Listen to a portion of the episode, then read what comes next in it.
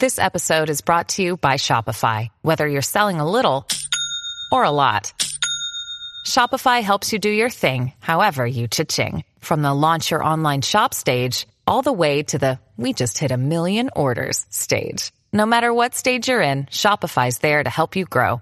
Sign up for a $1 per month trial period at shopify.com slash special offer, all lowercase. That's shopify.com slash special offer. 皆さん、こんにちは。 安住紳一郎の日曜天国、元アシスタントディレクターの刈谷陽子です。日天のラジオクラウド、今日は472回目です。日曜朝10時からの本放送と合わせて、ぜひお楽しみください。それでは、11月6日放送分、安住紳一郎の日曜天国、番組開始から10時28分までの放送をお聞きください。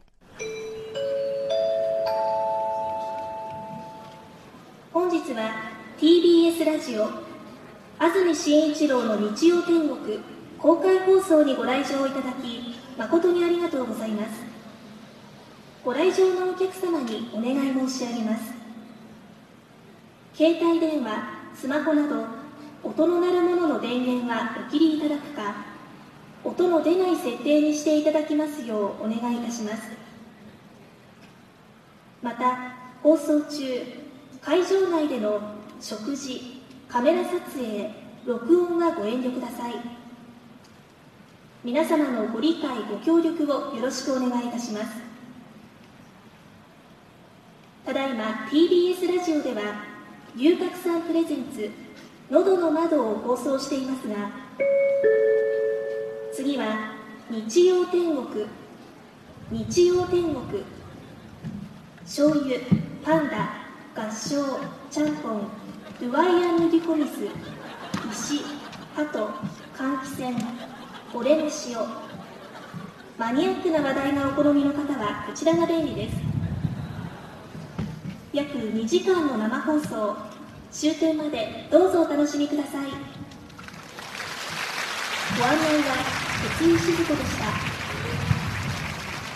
それではまもなく TBS ラジオ安住紳一郎の日曜天国発車します。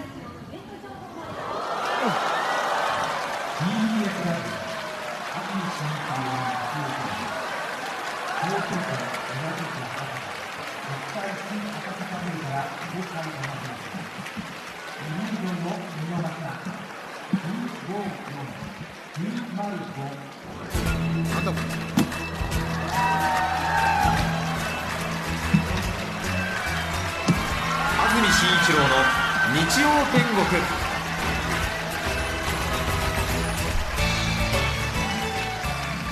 おはようございます。11月6日日曜日朝10時になりました。安住紳一郎です。おはようございます。中澤由美子です。皆さんはどんな日曜日の朝をお迎えでしょうか？風の強い日曜日ですけれども2時間どうぞよろしくお願いいたします。私は今たくさんの容赦ない好奇の目にさらされてマイクの前に座っております、そして会場の赤坂の街の皆さんの熱に押されて若干興奮をしています。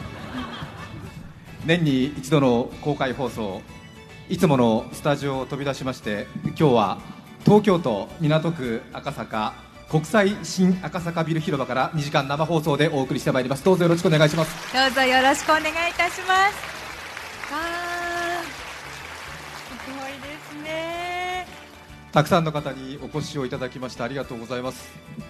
ちょっと風が強いので日の差さないところは寒いかなと思いますけれども本当にたくさんの皆様にお集まりいただきました、どうぞ高いところでご覧の皆様は事故のないようにお願いをしたいと思います。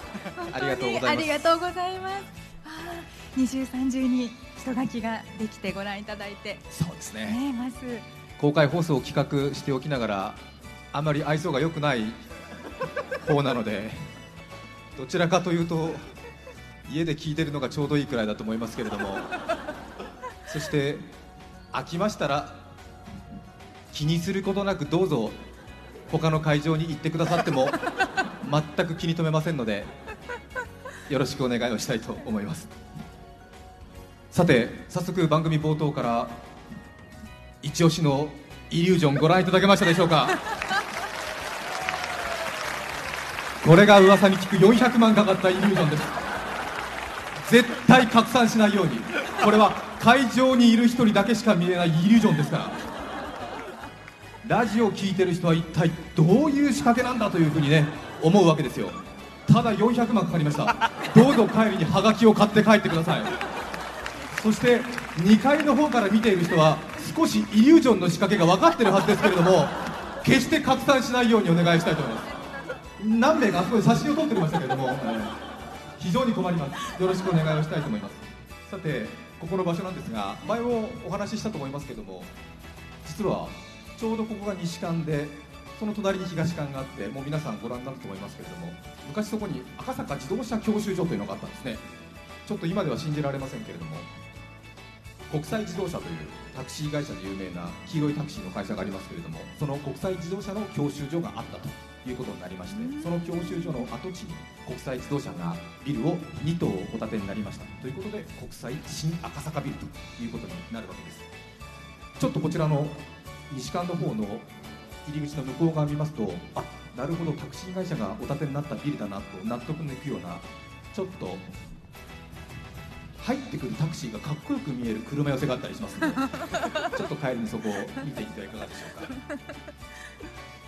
先ほどから皆さんがツイッターなどでつぶやいているのを控え室で逐一検索をしておりますのでなんとなくあの日の当たるところがあって日のないところは寒くて整理券もらったけれども2階の席の方がいいんじゃないかとかそういうえツイッターとかつぶやきとかは全部検索しておりますのでこの後さばいて日天のコーナーで杉山君が全部検索して不満分子を洗い出します誰がつぶやいたか分かる程度に言ってますから聞けば見えてくるのはラジオだけじゃないっていうのがね本当によく分かると思います。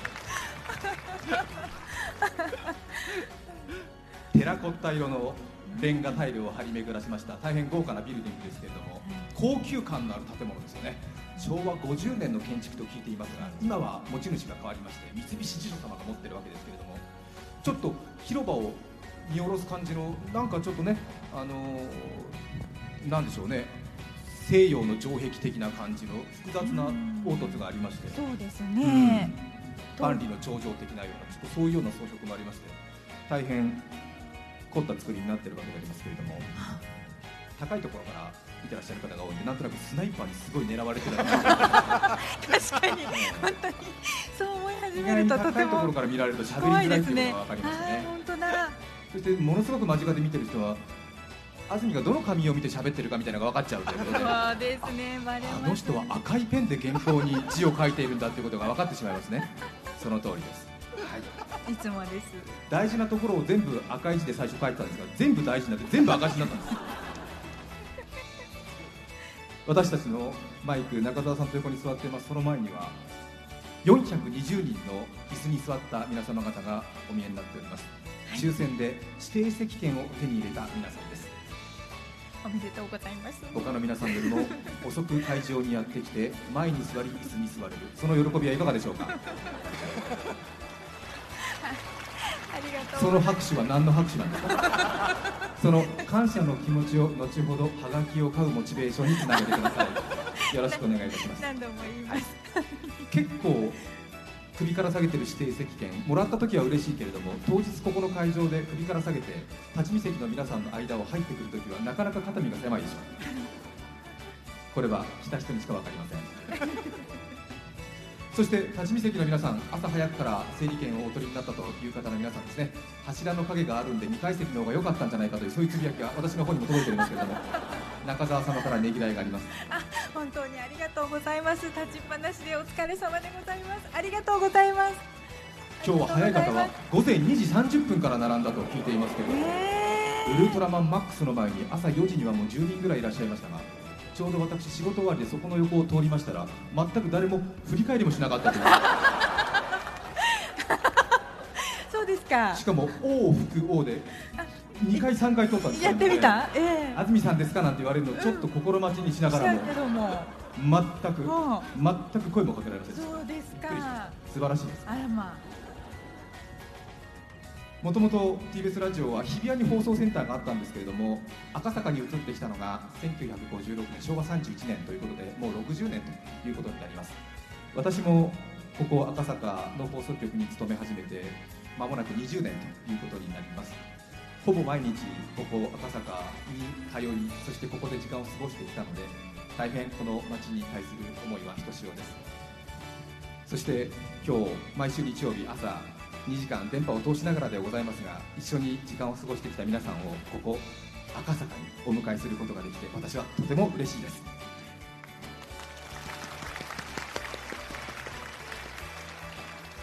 タレントでもアーティストでもフリーランスでもないただの1階の曲穴がここ赤坂でリスナーの皆さんもお迎えしてこんな催しをできることに私は今大変感激をしております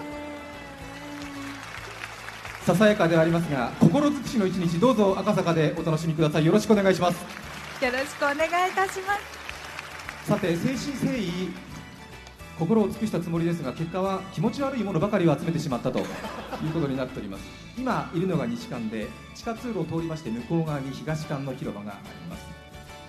小さめのかつてコンビニエンスストアがお店を出していたテナントを1時間1万円で借りましてそこにあるのが赤坂秘宝館です。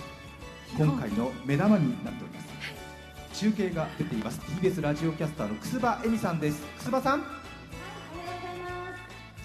赤坂秘宝館看板がもうすでに秘宝館ですよね。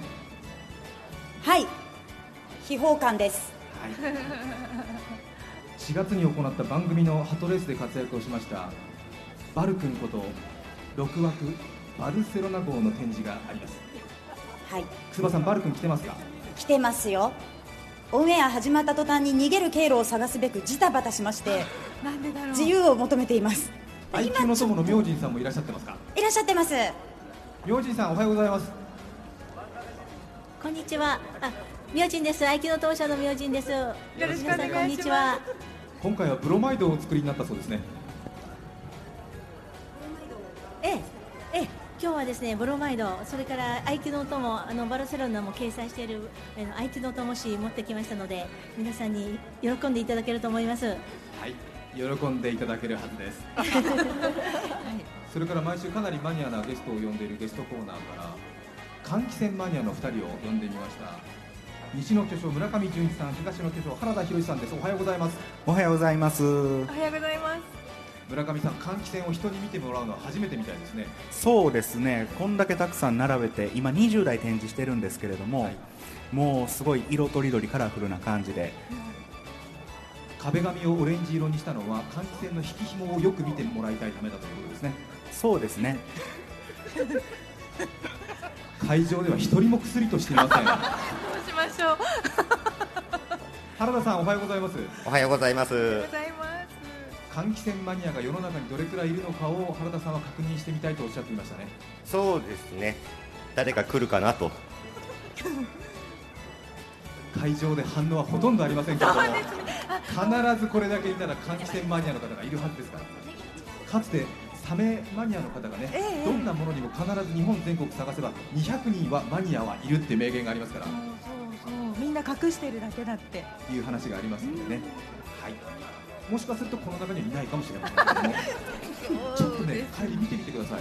すごく迫力ありますんで換気扇が揃っています。しかも全部換気扇回りますから驚きますからさあそしてお待たせいたしました。朴突な朴突とした人柄がマザー・テレサのような石愛好家佐藤進さんの一人ミネラルショーです。佐藤さんおはようございます。おはようございまおはようございますす。よろしくお願いします。よろしくお願いします石をだいぶ持ち込んだようですねは、恐縮です。今日の見どころはどこでしょうか？はい、今日の見どころは、あの、今日のこの秘宝館と。来月2日からのサンシャインでのミネラルショー、一体何が違うのか。多分自分が思うに来られる方のタイプが違うと思うんですよだから今日はそれをきちんと理解するために一人一人を大切にしたいと思います。さ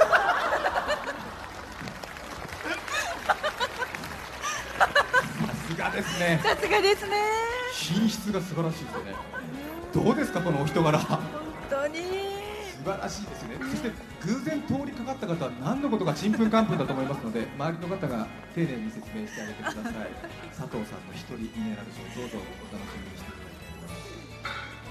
そして少しスペースがあるようなので先週も少しご案内申し上げましたが私もささやかながらいくつか物を置いてまいりました今朝8時30分に物を置いてまいりましたまずはこれは先日私が休みの時に中澤さんがお一人で放送でお話になっていましたけどもご記憶だと思いますがバイオリンを作りになったんですね そうなんです。あの手作りバイオリンというのをあの教室に参加して作ったものをはい。恐れ多くも秘宝入りさせていただきまして、素晴らしいですね。はい、はい、ありがたいです。中澤さんはこの日のために2年がかりでダイエットしたえ？2年がかりですからねすでに小田原の頃からスタートしている。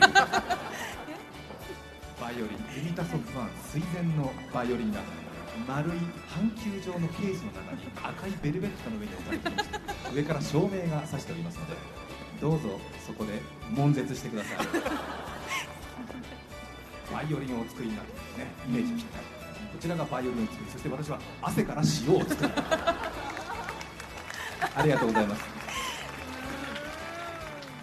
拍手をするならする。しないならしない。どうぞよろしくお願いします。結構でございます。微妙な感じ。その通り。です、はい、楠葉さんバイオリンはありますか？バイオリンあります。どうですか？素晴らしい輝きを放っております。ねはい。いやいや、もう本当に。入り口入ってすぐありますのでぜひユミタソファンの皆様は必ずそこで立ち止まりじっくり鑑賞していただきたいと思います。そして話が長くなっておりますけども番組を長らく続けていて今も必ず番組にある問い合わせがあります。これはもう必ずトップですね問い合わせのトップ。何だと思いますか？分かりますか？もうね週に2回はあります、まあ週に2回少ないじゃないかという部分もありますけれども同じ質問全国から寄せられます。安住さん白鷺の姉子ってどの人なんですかっていう質問がいまだに来るんです。しかも白鷺の姉子の研究者の第一人者ですから研究者。私のところにじゃんじゃんじゃんじゃん来るんですね。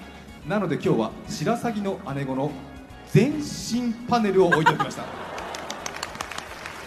この人が白鷺の姉子間違いないということを確認して帰っていただきたいと思いますそしてそれは拡散するように。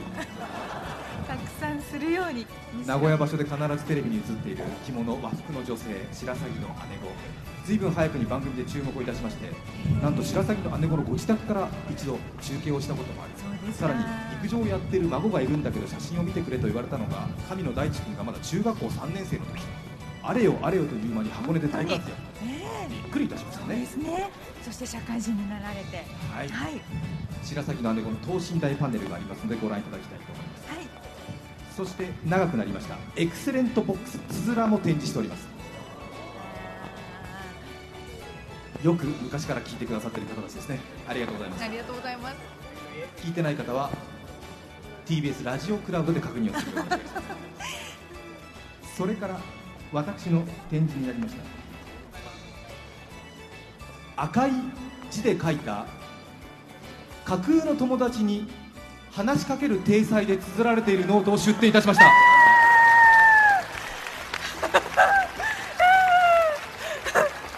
これは私のアナウンス生命をかけて出展をいたしました。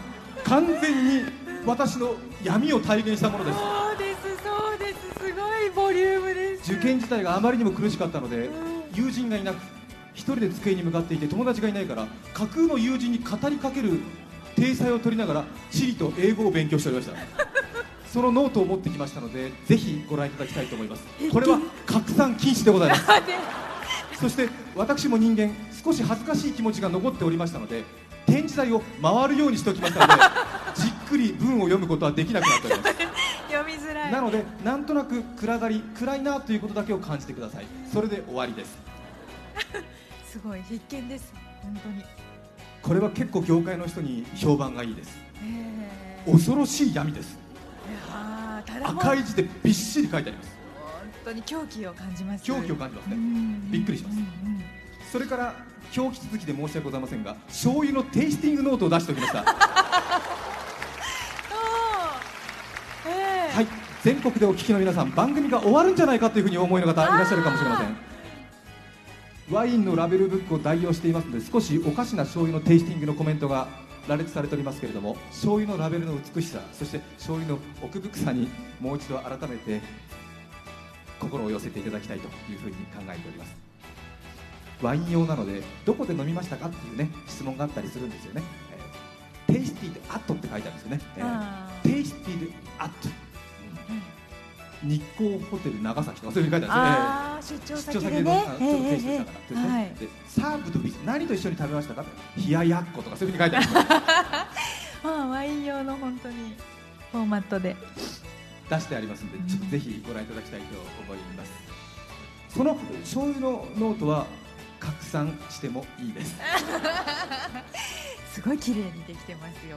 本当に。そしてお待たせいたしました。これもご案内があったと思いますけども俺の塩を出店しております。しておりますね。いまだにあの人はおかしいんじゃないかということがネットで言われておりますけれどもうん。かつて私がお風呂に入って読書をしている時読書単行本を持つ手が疲れるので湯船をひっくり返して湯船に浮かしそれを小机代わりに読んでいた。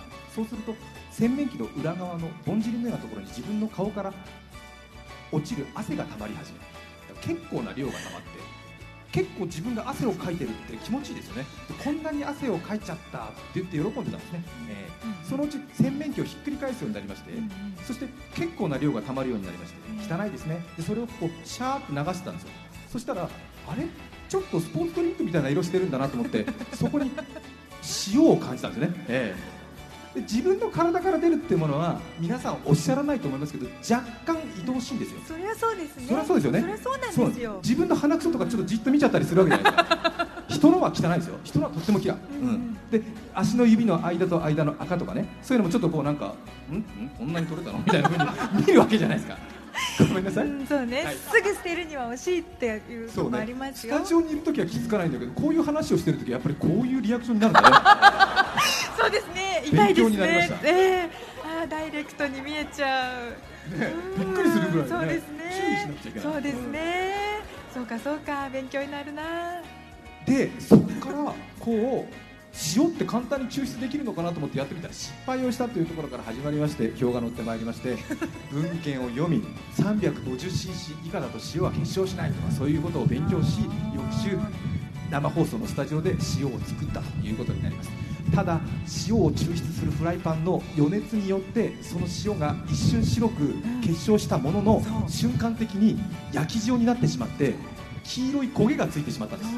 なのできな粉みたいな塩が展示されています。いやー水分の蒸発結構待ち遠しいんですけど最後が早かったですよね。た。フライパンの上で白の結晶がさって出たら1秒後に真っ黄色あっという間なんですよ。それで もう皆さんもちょっとねそんな感じになってますけどもね。れをあそこにドンって置いておかれても困っちゃうでしょ？分かってますよその辺はちゃんと。秘宝らしく展示をしております。展示用の観音開きの仏壇風の棚をしつらえておきましたんでそこの観音開きのハの字の開き方がほんのちょっとしか開いてませんから。でそこをこう覗き込むような感じ。しかも向こうからライトが照らされてますから神々しい感じになっておりますんでここが指してるんだ。気持ち悪くなることは多分ないと思います。でこれは注意なんですけども秘宝感は入ってから出るまで冷静にならないでください。最後までみんなで興奮状態で回らないと途中でやばいことに気づきますから。本当ですね。最後までなんとなく集団心理でキャーキャー言いながらお帰りになっていただきたいと思います。そうですね。私が自分の恥ずかしいものを出していますので私も必死なんです。どうぞよろしくお願いをしたいと思います。そして最新情報です。これはすごいですよ。はい。私の俺の塩を今日展示するということを嗅ぎつけてなんと他の媒体の人が取材をしたいという申し出が昨日ありました。え。どんな媒体だと思いますか？塩日本タバコ塩協こ会んな感じがしますよね。私も公開するなら取材させてくださいと言われてでどういう感じで取材されるのかなと思っていろいろ話を聞きましたらうん。雑誌社なんですよ。皆さんどの雑誌か分かりますか？驚きました。なんと「週刊文春」からの取材が今日入っています、なんとお目が高い。今年は文春に始まり文春に終わると言われてますけれどもなんと俺の塩の取材に「週刊文春」が取材に来てます。えー、どんな切り口で。私たちもその1ページを飾れますよ。大きな声で「ようではありませんか？えそうです。ありがとうスプリングス 週刊文春の記者が来てますよ今日ここにさあそして秘宝館の前には過去のフランチャイズの街からの出店があります。今度はラジオキャスターの阿部真澄さんです。おはようございます。おはようございます、えー、今秘宝館の前群馬県神流町のブースの前に来ています。はい、はいえー、神流町の黒沢さんはいらっしゃいますか？はいはいはいおはようございます。おはようございます。おはようございます。神流町はちょっと大きなイベントと重なって今日は少し人数少なめと聞きましたが。あ、はい、そうですね。今日はあの地元から5名で伺っておりまして、で、あと都内と神奈川県に住んでいる神奈町の出身者が急遽応援に駆けつけてくれまして、7名で今日お伺いしております。そうですか。2011年のフランチャイズタウンということで神田町行かれた方もいるんじゃないでしょうか。ぜひお立ち寄りください。それから安倍さん八丈町ですか、はいその隣は八丈町ですね。今年も木八丈を着た元ミス八丈の大沢さんがいらしてます。元ミス八条っていう紹介が若干失礼なんだよね。ます。一番のポイントは何ですか？えっと、明日葉ラーメンとか草屋とか八丈島の名産品を持ってきています。それで1000円以上お買い上げの方には八丈産の島唐辛子をプレゼントします。そして町長もお見えだとか？町長はですねどちらに？えっと公開生放送の会場にいます。そうですか、はい。じゃあこちらにいらっしゃるということで、はい。あいらっしゃいました。本当にお世話になりました。ありがとうございましたスーツでお越しいただいてありがとうございます。この会場でスーツを着てるのは私と町長だけです。そうですね。そして立山と小田原からも出店がありますね。はい、えー、そちらに今向かいます。少し歩いたところにあこちら館山市ですね。クジラコロッケ150円で販売しています。あ今ちょうど揚げています。おはようございます。おはようございます。今日は石井さんはいらっしゃってますか？石井さんあはい、石井です。どうもお世話になります。よよろしくお願いします今回もいち早く手を挙げてくださいましてありがとうございます。ありがとうございます。こんな機会をいただいてありがとうございます。はい。今日はコロッケを買った人に南房総ご当地キティちゃんの缶バッジをプレゼントということです。はい。はい、でこそれからなんかお花もあるって聞いたんですがはい、えーとですね、番組が終わってからですね、えー先着300名様にお花を無料で、えー配布し配布いたします。よろしくお願いします。わかりましたさあそして小田原市からも来てますね。はいそのお隣が小田原おでんです。今ちょうど作ってるとこですね。おはようございます。小田原おでんは、えー、15種類ありまして5種類を選んで1皿500円で250食今日販売の予定です。はい小田原おでん。今日ちょっと寒いですからね、そうですね。美味しいですね。今あの出汁の匂いで皆さんの鼻をくすぐろうかなと思っております。はいありがとうございます。はい、ありがとうございます。そして阿部真澄さん、ひろしのチョコバナナどうなってるでしょうか？はいこちらもうたくさんのチョコバナナが完成してその奥にひろしさんいらっしゃいます。おはようございます古川さん。おはようございます。はい、おはようございます。TBS ラジオ営業局長5年連続5回目ということで TBS の幹部がチョコバナナを作ったらどうなるんだろうというそういう試みで始めましたけれども意外にひろしさんが乗り気で今年も出店ということになりました。今年の目標はお願いします。えー今年はですね1000本売ります。皆さん。ぜひぜひ買ってください拍手ありがとうございます。1000本あ皆さんありがとうございます。もう現場の皆さんも先ほどからずっと臨時写真撮影大会が行われてましてですね。私はちょっとしたもう人気者になってますよね、あの先ほど社長があの来ましてですね、えーニコリともしないで帰ってきまして。やっぱりそれ営業は局長としてこんなことやってる場合じゃないんじゃないかという アウェーな感じでですね、えーただただ今うバナナチョコバナナを売ることだけを考えてます。集中ですね。古川さんの喋りのペースが速くなった時は若干緊張してる。んですあそうなんです。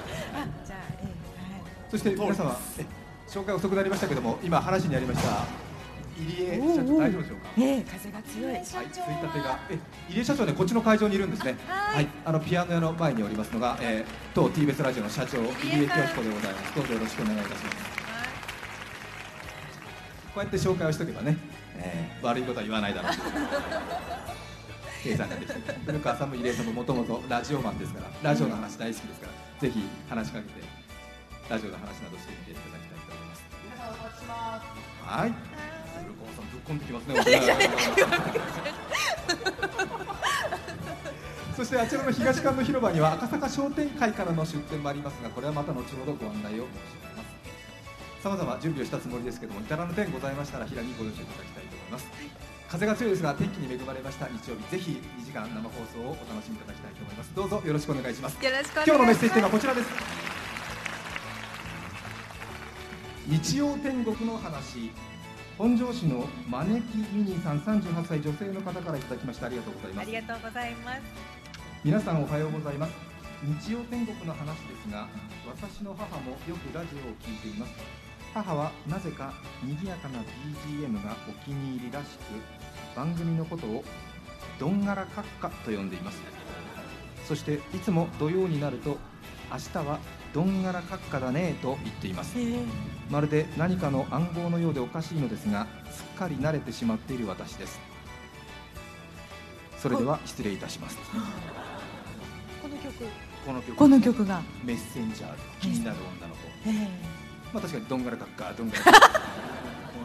どんがらかっか どんがらかっかどんがらかっかそういうことなんですよね。確かに本当だ皆さんからのメッセージをお待ちしています。はい。E メールのアドレスは日天アットマーク TBS ドット CO ドット JP nichiten アットマーク TBS ドット CO ドット JP です。抽選で5名の方に日天ノートを3名の方にはカルピスセットをプレゼント。さらにメッセージを紹介した全ての方にオリジナルポストカード浮世絵師石川真澄さんの制作による安住の変容逢魔が時をお送りしています。それでは今日の1曲目です。埼玉県富士見市富士見のみのるさんからのリクエストありがとうございます。恋星野源さんです。11月6日放送分安住紳一郎の日曜天国10時28分までをお聞きいただきました。それでは今日はこの辺で失礼します。安住紳一郎の日曜天国。俺のフレンチ。俺のイタリアン。俺の割烹。俺の塩。ん？AM954 FM905 TBS ラジオです。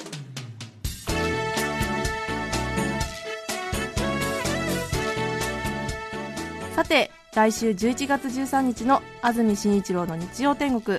メッセージテーマは興奮した話。ゲストはフリーダイバー岡本美鈴さんです。それでは来週も日曜朝10時 TBS ラジオでお会いしましょう。さようなら。安住紳一郎の TBS ラジオクラウド。これはあくまで試供品。皆まで語れぬラジオクラウド。ぜひ本放送を聞きなされ。954905